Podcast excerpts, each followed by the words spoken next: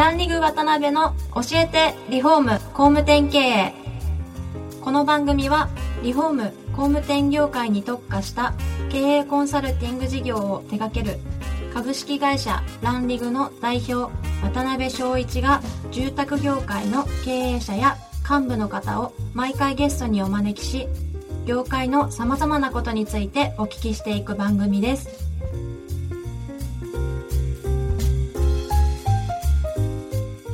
皆さんこんにちはさあ今週も始まりましたランリグ渡辺の教えてリフォーム工務店経営第44回目をお送りします司会進行の志村玲美ですえー渡辺翔一です。渡辺さん今週もよろしくお願いしますよろしくお願いします。えー今回も前回に引き続き、ホームテックの石原部長にお越しいただいております。石原さん、よろしくお願いします。はいよろしくお願いしまよろしくお願いす。しますで3回にわたってですね、本当いろいろ勉強になる、えー興味深いお話、お聞きできたんですけれども、まあ、今回は名残惜しい4回目の最後になります。はい。はいで、まあ、最後は、まあ、前回の続きみたいなところもあるんですが、やっぱりその、昔と違ってだいぶマーケットが、まあ、変わってきてて、いえーいろいろ本当今後生き残っていくのが、本当にいろんな会社さんも努力していかなきゃいけない、えーまあ、うちも含めてですね、あの時代になってきてると思うんですが、まあそういったその、住宅業界のマーケット、現状のマーケットのどういうふうに捉えられているのかと、まあ、今後どういう会社が、まあ、生き残っていかれるのかっていうようなところの石原部長のお考えっていうのをお聞きできたらなと思います。はい。そうですね。まああのいわゆるこの設備機器のリプレイスみたいなものっていうんですかね。はい。そこだけっていうことで言うと、やっぱり体力の大きい会社の方がやっぱり有利なんじゃないかなと。私たちってこう家に関わる仕事ですので、はい。その壊れてしまったから直すとかっていうところで言うと、はい。やっぱりなかなか先ほどお話ししましたように、うん体力が強いところにはなかなか勝てないかもしれないと、はい。ただ家の中で楽しむこととか。はい、家族の触れ合いだとかくつろぎだとかっていう増やしていくこと、うんそれについての需要創造っていうのはやっぱりまだまだできるんじゃないかなと製品として作るということではなくて、はい。やっぱりこの楽しい暮らし方であるとか、うんお客さんが気がつかなかったような楽しみであるとか、うんそういったものを私たちが提案していくことができたりとか。新たな価値を作り出していくことっていうのははい。できるんじゃないかなと。うんだから家の中ではい楽しむこと、インドアライフを向上させることについての需要をはい。想像できるうん企業。はい。が私はすごくこううん。残っていくということであれば重要なんじゃないかなと。それはもしかしたらリフォームはい。のみならず、もしかしたらその不動産だとかそういうことにもなるのかもしれないですけど、はい。でももしかしたらホームパーティーをアシストするような仕事になるかもしれないし、うんそれからまあホームシアターみたいなもののなんかソフトがどうとかね、うん。そんなこととか、はい。それこそあのベランダでキャンプのね、うん。あの真似事ができるようはななんかをするとか、うん。そういうなんかお客さんも気がつかなかったような楽しみを提供したりとか、はい。まあ、それをサポートしたりアシストしたりできるサービスっていうのなんかにも広がっていくんじゃないかなっていう気もしますけどね。なるほどね。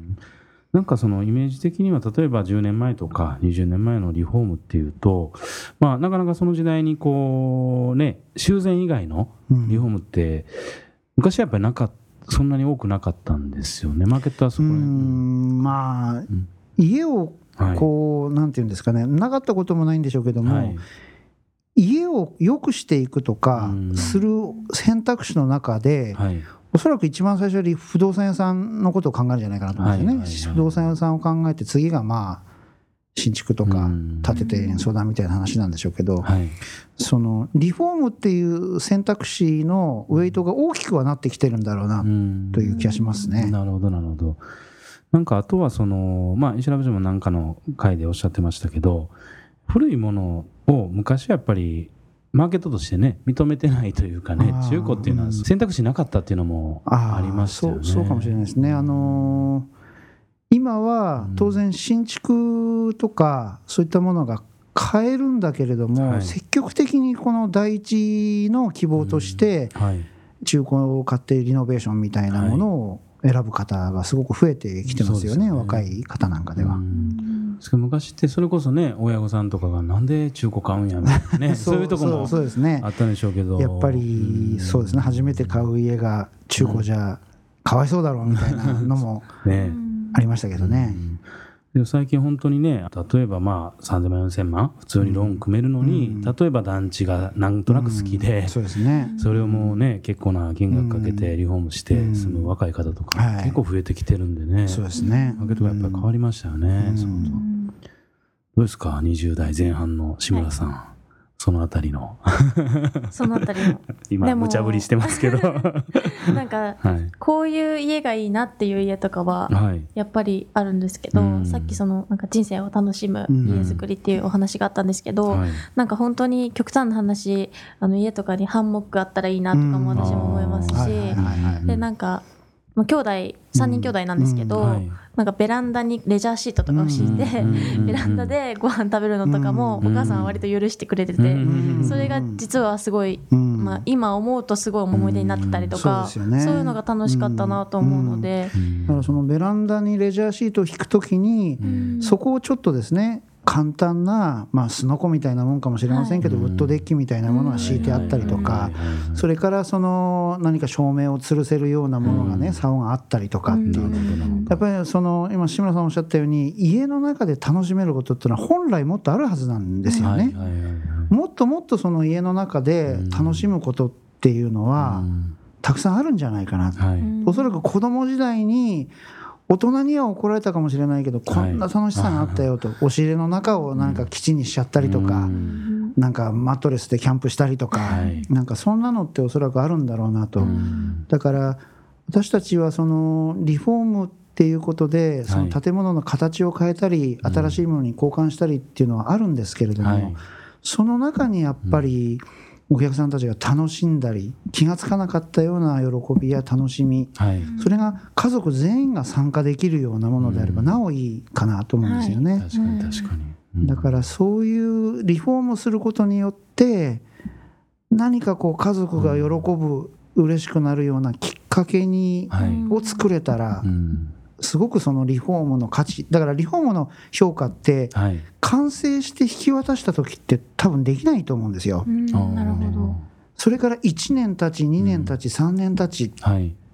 やっぱり全然もううん。他のうちに比べるとうちって子供が大きくなったのに一緒にご飯食べる時間長いよねとかなんかそんな評価っていうんですかねうん。ようなところなのかもしれないななんていう気はすごくしますね。なるほどね。もしかしたらお嫁さんになってはい。こう出ていく時うにん。あこんなに家族家の中で撮ってる写真があるんだみたいなね。ね。そんなところにでもなったりすれば。確かにね。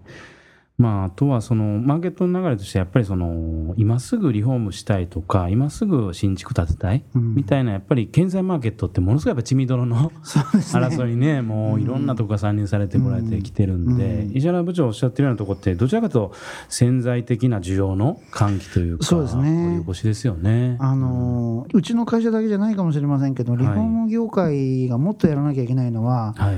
リフォームってやっぱり家族が楽しくなるんだとか、はい、そこの部分をもうちょっとやっぱり分かってもらえるような努力をもっとしなきゃいけないなっていうのは思いますようんね。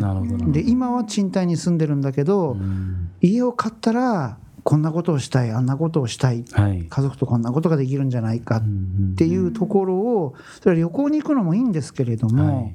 旅行はやっぱりその2泊3日か1週間で終わってしまったら当然思い出は残るかもしれませんけど、はいリフォームはもうそれ一回やってしまえば毎日毎日思い出が極端に残っていくわけですよね。うんだからそこであれば同じ100万円使えたとしても、はい。本来は家族が楽しくなったり、うん。あの幸せになったりする本当のホームというか、はい。そういうものを作れる可能性はあるんだろうなと。うん。本当にそのトイレが古くなったから直すっていうことだけではなくてですね、本当にレジャーのような感じで、うん。あのリフォームっていうものを見てもらえるようになるとあ違ってくるのかなという気がしますけど。ーなるほどね、うん。そのあたりの強化とか方向性の指し示しみたいなところが御社としての戦略今後のビジョン。っっていうようなところになってくるんやっぱですかね。りそこ、そういう会社であるということで、うん。やっぱり認められて、はい。他社にない家での過ごし方とかはい楽しみ方っていうのをどんどんどんどんやっぱり提案できる実力をつけていかなければいけないかなとまあそれがちょっと大げさな言い方であれば、その需要の創造なのかなという気がしますけども、なるほどなるほど。ありがとうございます。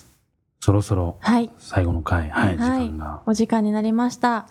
と今回を含めて4回にわたり石原部長にはお話をいただきました。どうですか、石原部長？あの、感想なんか、もしあれば。いえいえもうあのー 全部その別に自分で考えたことではなくていろんなところで勉強させてもらったりとか そういうことで自分がこはいう困ったなとか思ったところをまあ現状ご質問に対してこんなふうに思っていますというところになります。はい。はいありがとうございます。いろんな本当業界の方たちも聞いていただける、まあ、番組にはなってきてるんですけども、まあ、僕自身も今日含めて4回石原部長がおっしゃってる本質的な部分で非常にこう勉強になってよかったなと思ってます。はあい。りがとうございます。はい。では今回を含め4回にわたり石原部長にお話しいただきました。石原部長ありがとうございましたどう。もありがとうございました。ありがとうございました。今回もランリグ渡辺の教えてリフォーム工務店経営をお聞きいただきありがとうございました。番組では渡辺や住宅業界の経営者幹部の方へのご質問を募集しています。ウェブサイトランリグにあるお問い合わせフォームよりお申し込みください。お待ちしています。